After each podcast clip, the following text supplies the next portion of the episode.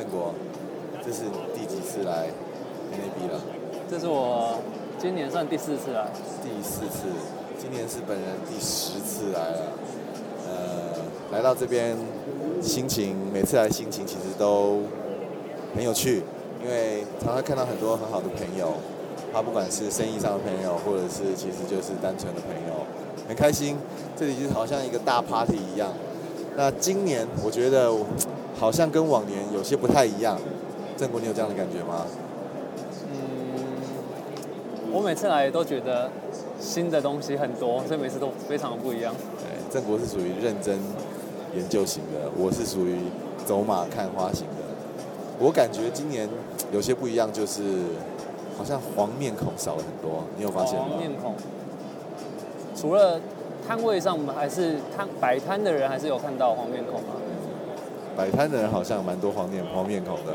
但是参参观的人好像黄面孔少一点。我不知道是亚洲景气不好，还是大家都跑去参加 DVH 在亚洲办的活动，不来 NAB 啊？好，那就那个给各位听众自己判断好了。哎，好吧，那我们来看来谈谈今年的秀吧。我们刚刚才去从 Red 的摊位。呃，出来哈，那那个瑞今年有点可惜，他们不接受任何影像的这个采访。不过现在我们在做 podcast 嘛，啊，那刚好就是只听 podcast 的朋友有福了，我们就用 audio 来跟大家来聊一聊 Red 里面我们看到哪些东西。郑国就让你来六十秒发挥一下。Red 还蛮有趣的呢，是他今年呢推出了 weapon 的这个机身，那这个机身呢。呃的特点，第一个最大的特点是它是无线化的哦，就是说它很多的模组的设计呢，让你不用在外接很多的这个外接很多的 cable，因为你可能拍摄过程中因为扯到啊或什么的，那就不很不方便。那另外一个呢是呃这个 weapon 的机身呢，将来扩充呢可以升上就是八 K 的感光元件哦，所以你看啊我们的这个 red 的解析度又往上再增加了一层。讲到这个八 K 的这个 weapon 哦，我们特别有问呃 Red，就是说现在是是不是有八 K 的 weapon 可以贩售？那他们给我们的一个答案是说未来会有。那他我想应该是循着这个以前 Epic 这个四 K 六 K 的这个模式吧，可能会做一个先先从升级开始。那之后我想直接有八 K 的 weapon 应该啊，是不是我理解有对有有正确吧？哈，嗯嗯，对。那我会觉得还有另外一个 red 还值很值得一提啊，因为这个从来没有发生过的这个状态，就是说，呃，你透过 weapon 的这个机身呢，你现在拍摄的时候，除了录制 R3D 档以外，你还可以录制一个 ProRes 的一个档案。那这个的话，你就变成你的工作流程，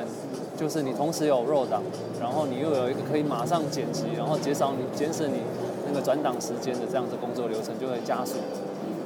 那还有，因为就是说他们有那个试出 API 嘛，哦，所以好像他们现在也有一个功能，就是直接可以把录的 RAW 档直接用光纤传到这，比如说是 SAN 啊，或是 NAS，哦，那这个东西你怎么来看呢？我觉得像这种呃用光纤的方式，就可以呃大幅的去拉长你这个摄影机到这个编辑地的这个距离哦，所以算是蛮。方便的一样子的这个调整，也许蛮适合在这种比如说运动赛事上啊，一个场地然后很大，然后我同时可以马就是马上截取到这种 R 三 D 的档案进行编辑这样子，而且是六 K 的。对，而且是他们透过一个 SAN 的一个架构的话，也就是说同时可能有好几个剪接师进行多工的剪接，这个倒是一个蛮有趣的东西啊。那因为它传输的其实不是。不是 video 的讯号，它其实传输的是档案，所以它已经直接可能这个 API，呃，在摄影机按录的时候，它已经直接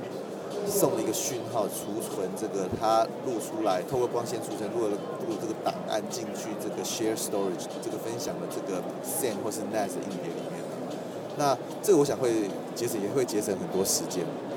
好，那这个倒是有趣的东西。那我觉得好像其他的摄影机。像还没有这样子的东西。或者那个巨瑞，巨瑞他们讲是说，因为他们有这个 API 的东西，所以可以允许开发商、开发者可以做出很多呃比较不一样的设计。我这边补充一点，就是光纤的这样子的传输，其实呃并不是局限于呃 Weapon 的这个机身哈，所以我刚才讲那个六 K 哈，是因为它现在 Epic 就可以直接有这样的机制可以做，那将来可能能够升级到八 K 之后，那当然就会是一个更好的那样子的传输。好，刚刚大家所听到的是我们在 NAB 现场呃所做的一段小实况。那我们现在已经回到台湾了嘛？那这个，呃，我们就来聊聊吧。就是经过了几天的沉淀后，那当然有时差啦，还有很多这个不一样的的情绪的沉淀之后啊，我们来看看，就是说稍微回顾一下这次 NAB 啊，或者是整个我们这次旅程啊，发生了什么事情，跟大家分享一下好了。那郑国，你呃也是去过好几次了嘛？那你要不要发表你沉淀后的心情呢？嗯，我觉得这一次，呃，当我第一次，呃，应该说这一次，呃，刚到 NAB 会场的时候，那因为呃，在呃，我是十三十十二十三号到的，所以这是刚好是在 NAB 的前一天。那 NAB 前一天的时候，我们就在会，在会场，然后因为我们这今年有摊位，所以其实我们有稍微做了一些布置。那在布置的同时呢，就可以看到一些你知道其他摊位还在。这个加工的这个状态，那同时呢，在现场会场的外面呢，那就可以看到每一间，就是有一些厂商啊，他比较有钱的，他可能就已经做那种大型的海报啊或什么的，你就稍微可以看到一下，说哇，原来新品的明天会发表的新品会是哪一些。所以其实这次网络上也有一些呃最新的讯息，其实是从前一天的那个展览展场外面的那个海报呢透露出来的。其实我我我自己参加那边很多次，我每次看最有最有最让我有感到兴趣的，就是看到这些等会场外面的广告的布置。你会看到，它有点就是在诉说着这些厂商哈，就是说可能去年可能还是一间很小的厂商，可能今年突然爆红窜红，或者是可能它的销售会变得特别好，或者是他今年投入很多预算。那就看到，可能有时候有有的厂商，你可能还名不见经传，可是今年开始他们开始花大钱做广告，你到他们的摊位上也可能看到很多不一样的花招。我想，这个呃比较有成功、比较比较有趣的例子，可能就是 Black Magic Design，因为他们其实，在如果我们印象没有错的话，几年前其实还是一个很小的厂商，也不太做什么广告的，但是这几年，应该是讲说这五年吧。他们就是变成一个超大型的厂商，而且我们还去参加他们的这个媒体的一个记者会。那看到他们的那个阵仗跟架势啊，可是我觉得跟一般的厂商也有点不太一样。对啊，那除了那个 BMD 之外呢，像我们这次在那个展位的，就是展馆的外面，其实也可以看到，像过去那个 Atomos，那它今年也是蛮大手笔的，你可以在。呃，展馆的不同的面向，可以看到大型的海报，而且他们很、很、很也也是，因为他们整个公司就是有日本味非常浓厚的一个公司。他们现场在摊位上面，其实还有找了几位那个舞者，就是那个性感的舞者，在上面呃做一些舞蹈的表演啊，穿着忍者的衣服做一些舞舞这个舞蹈的表演，我觉得也是蛮吸睛的啦。一方面可能也是因为他们的产品线吧。哦，他们产品线那个忍者啊，Ninja 跟那个 Samari 就是武士啊，这些是他们的产品线。对对对对。今年还有我，我觉得今年还有一个比较有趣的，就是我们遇到了那个拉斯维加斯难得一见的沙尘暴。那那个我们正那时候正在吃饭，然后就看到路上很多那个行人啊，东倒西歪，然后。呃，我去那么多年，我在今年也是大概，哎，好像之前还有一次，但是今年的这次好像还蛮大的，让我觉得好像那个，呃，置身在沙漠中，然后又有沙尘暴，有时候感觉好像是在那种中东的战场的感觉。不过，这这个每个人感受不一样，你你有什么特别的感受？哎，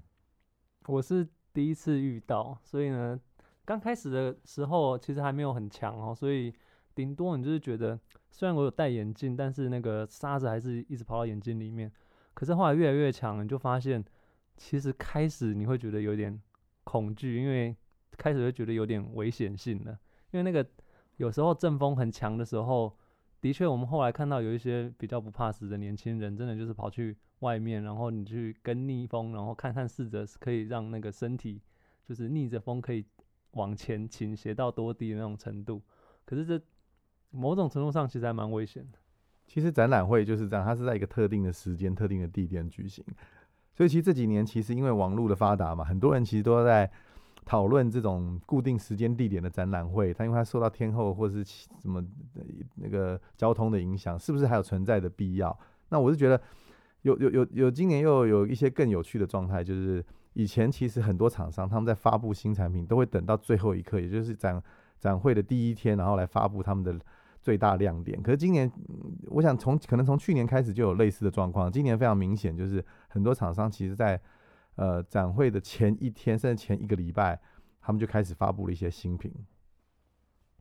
对啊，像这一次呃，Canon，当然更早之前，就像那个 Ari，那他们就是他的出摄影机，然后他就明明是很新的摄影机，他好像不把 N B 当一回事，就是说他没有一定说我的产品非在那边。然后变成现场的一个亮点不可，他反正他就是好像机器准备好了，好，那我就宣告出来。那另外我也觉得就是在虽然这个很多产品的这些资讯可以在呃这个网络上大家就可以知道，但是会场本身还是有它的这个价值啊。一方面你是可以在会场第一手看到这些，比如说实体的机器，甚至你可以操控，然后以外，那你还可以问这些服务的人员，当然。除了这个以外，还有另外一个很重要的，就是有点像是这个，有点像是，呃，一个机会让所有的工作人员，然后业界相关的人，可以一个碰面，大家交流的这个机会。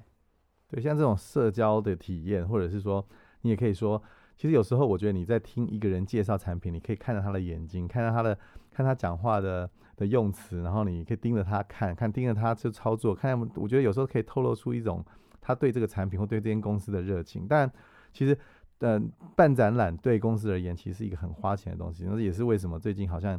呃，很多人在讨论这种展览的存废问题。但是我觉得有时候跟人人跟人之间的互动，那种东西其实真的是很难被呃置换的。你跟他有一个呃这个很。很认真的一个握手，很很很呃很很交心的相谈，或者是你真正去看到那样的东西，你发现了一些问题，跟他做一些交流，我觉得这种东西真的是很难用其他的方式，不管是线上或者是其他的方式去取代。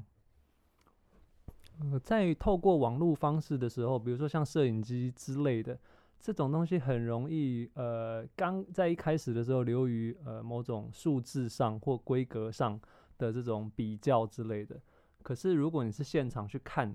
你真的可以体会到，比如说每一家厂商它的你说个性上是不太一样的，然后它的设计的理念上，这个比较不不单纯是你从网络上直接送比较那个规格数据就可以感受到的东西。有很多，我觉得有很多朋友都会，呃，或者是很多同业也会跟我们说啊，今年 NAB 整个趋势，还有这个我们产业发展的趋势，在 NAB 有没有发布什么，有没有什么主题啊？所以我觉得这种东西其实越来越会变得比较分散化。以前会有不管是 HD 啊、四四 K 啊，像这种东西，其实你要有一个产业要有一个这么巨大，或者三 D，啊，这么有这么巨大的议题跟主题的这种每年的必要性，我觉得也不是这么这么这么大了，或者是它的这个科技你要这么快的更新，我觉得也不是这么容易。那今年我们看到其实也是有一些东西，但是也谈不上是一个整个。方向或是主题啦，比如说像我我我们两个等下我我们可以稍微举一些例子啊，我觉得呃你要不要来谈一下那个比如说呃有没有一些东西你可以跟我们大家分享的？今年呢在展场南馆的这个部分，因为南馆呢分上下两层楼，那在第二层楼的部分呢，呃有一个飞行器的专区哦，它叫这个 Aero Robotics and Drone Pavilion。那这个专区里面呢，就是呃专门呃，原本过去南馆二楼比较多，呃，有一些声音啊的东西。那这一次呢，是把那个飞行器的部分通通放进去，所以呃，你可以在里面看到很多飞行器相关的周边以及那些厂商。那像是有些厂商啊，就专门做那种飞行器的那种外壳，好，就是你他做的那种像是手提箱的，然后让你可以飞行器呢直接装在手提箱里面那种特别定制的这种外壳的厂商，这种也有。然后还有另外就是有各式各样，呃，我们大家比较常听到的厂牌以外呢，也有一些呃其他稍微比较没有那么有名知名的厂牌，也都在这个呃我们叫做就是飞行器的专区里面来进行。那他们呢，同时呢也有一些演讲，然后还有一个呃室内的呃一个用网子围起来的这个区域呢，在演讲的同时，然后还有另外做一些飞行器现场操作的这些展示，所以呢，其实就是还算蛮这个丰富的。对啊，所以飞行器，我想今年，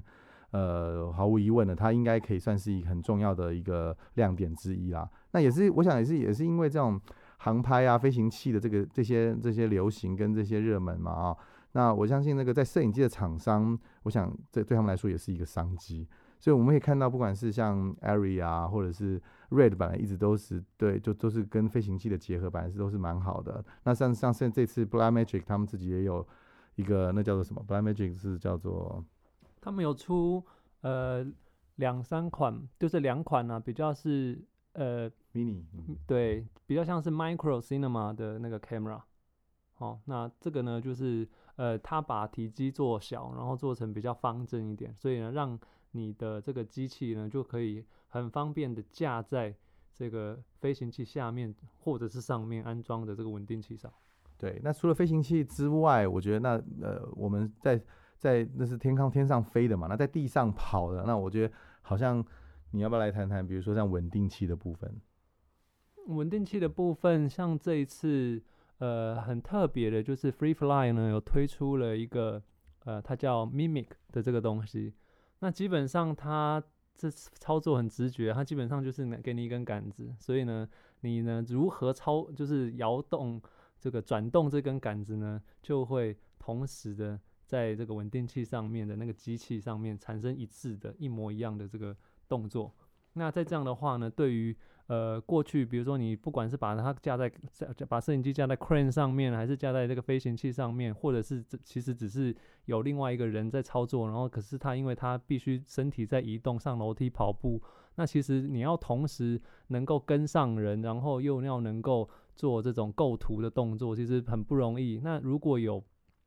呃，过去虽然呃可以有另外一个人用那种遥控飞机那种遥控器来做操作，可是呃遥控器你需要一段时间才有办法上手。那你有这个所谓的那种 mimic 的这种操作方式的话，非常直觉啊，基本上呃几乎这个据这个呃 Free Fly 呢，他们官方的那个影片，五岁的小孩可以在这个。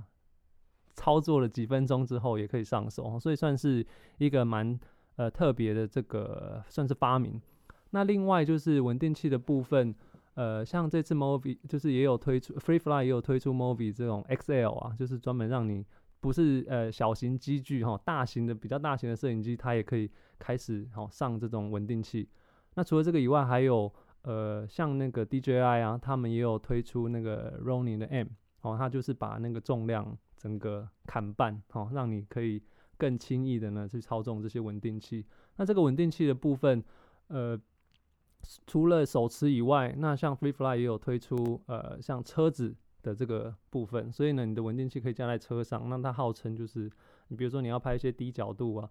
但是又要这个动的这个状态，你可以，呃，比较不用需要就是铺轨道。那你它有一个一些避震的功能，让你可以。用低角度，然后有在车子在跑的这个情况下，可以得到还算稳定的画面。那以往呢，那个 NAB 其实是这些剪接软体的厂商，其实是一个很重要的舞台。那我想，自从六七年前那个 Apple 它放弃呃这个参加 NAB 之之后呢，那我觉得整个那个呃剪接软体的那个生态也也也也稍微有一些的改变。那我现在现在还是最活跃的还是 Adobe。的这个的这产品线呢，那他们比如说这次在 Premiere 啊，或者在在其他的软体上面做了很多大幅度的更新。那呃比较有趣的是，其实其实，在苹果他们也是在同一个时间点发布了他们那个十点二的更新，就 Final Cut X、Final Cut Ten 十点二的这个更新。那所以你说他不重视这个？这个这个活动吗？那好像也不是。那那你说他很重视吗？其实他在里面也没有任何的的的角色扮演。那但是他们发布他们的新的产品，其实在是在同一天。那当然我们还有 Avid，嗯，Avid 他们也在那个时候在 NAB 的时候，呃，就发布他们宣布他们即将会有出那个 Media Composer First，也就是比较专业的 Media Composer 的一个简免费的一个剪接的的版本。另外还有一个我觉得还蛮有趣的东西哦，就是。今年各家厂商啊，我想各家就是有一些啦，包含 Canon 啊、Sony 啊，还有 Dolby 啊，哦杜比啊，然后他们都有在现场推出了所谓呃 HDR 高动态范围的荧幕的这种展示。那真的到了现场，你看哦，才会有很有感觉，因为用相片拍，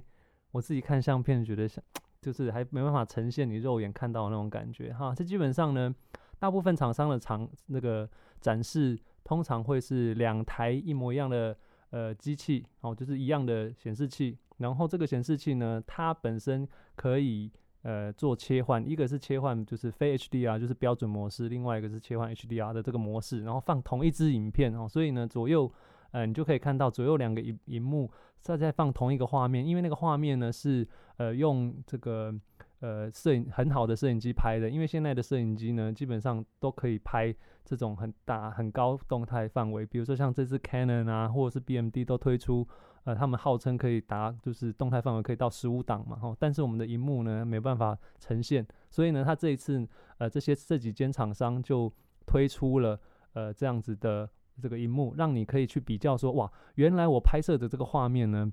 用过去标准的这个方式来呈现的时候，原来看起来是，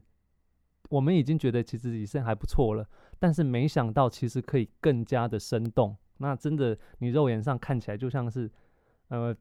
讲的有点夸张一点，好像真的有一个窗户，然后你就是在窗户的外面就可以看到那些画面，有类似这样的感觉。就我觉得 HDR 这样子的的显示的设备，我觉得是一个很值得后续观察的，因为但是它就是稍微复杂一点，因为可能在不管是在后置端啊，或是显示端啊，其实都要都要有一些相当程度的设备的更新啊，还有就是厂商的资源，其实应该要再放放进来才有办法实实现吧。好，那。呃，我觉得我 NAB 对我们来说，其实不管是我们去采访，或者是我们去参加去看一下不一样厂商提供的产品之外，其实当然在每年 NAB 有一个算是我们很重要的一个一件事情，要一一个盛会要去参加，就是 Super Meet。那其实我们以前在我们的网站或是脸书或是部落格上面有谈聊到 Super Meet 是什么样的东西。那今年我们当然也有去参加 Super Meet。那这个这个超大型的这个用户盛会啊。以前我我想从一个非常小规模的一个使用者聚会，呃，那一直到现在是一个我相信，呃，应该全世界跟我们这种影视相关创作者的这种使用者聚会，没有一个比这更大了。那今年，呃，也是号称是在一个一两千人的这个的的参与人数的一个场地，还有这个的举行。那这次的 Super Me 呢，呃，照例哈，多多多半呢都是由呃许多。呃，比较偏后期的这个软体的这个厂商，然后呢，来这个发表他们的，比如说软体这些新功能啊，比如说像这一次就会照例有这个 Isotope 的这个厂商，然后呢，来让大家理解他们哇，他们处这个处理声音的这个外挂到底有多好，然后呢，还有一些呃其他厂家像 Adobe 啊，然后还有难得一见哦，就是又回归的这个 Apple 啊，然后有 Ripple Training 的这个这个 Martin 啊。来为我们介绍这个新的这些功能。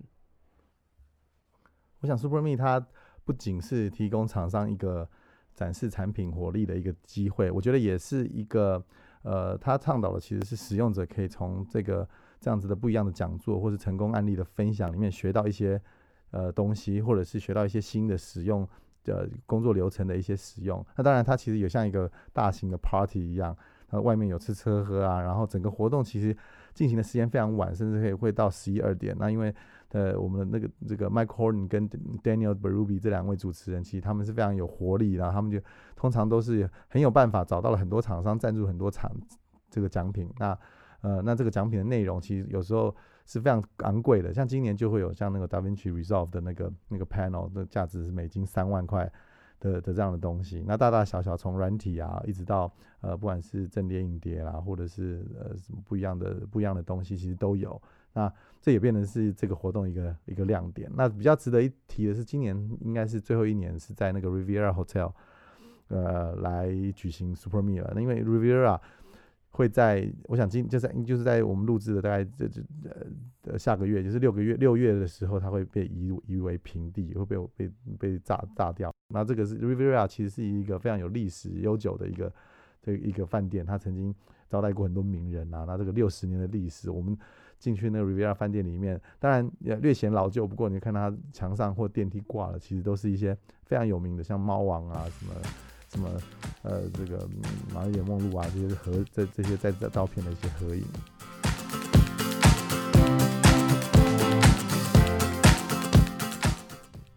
以上是我们为您制作的 NAB 二零一五特别节目，希望您会喜欢。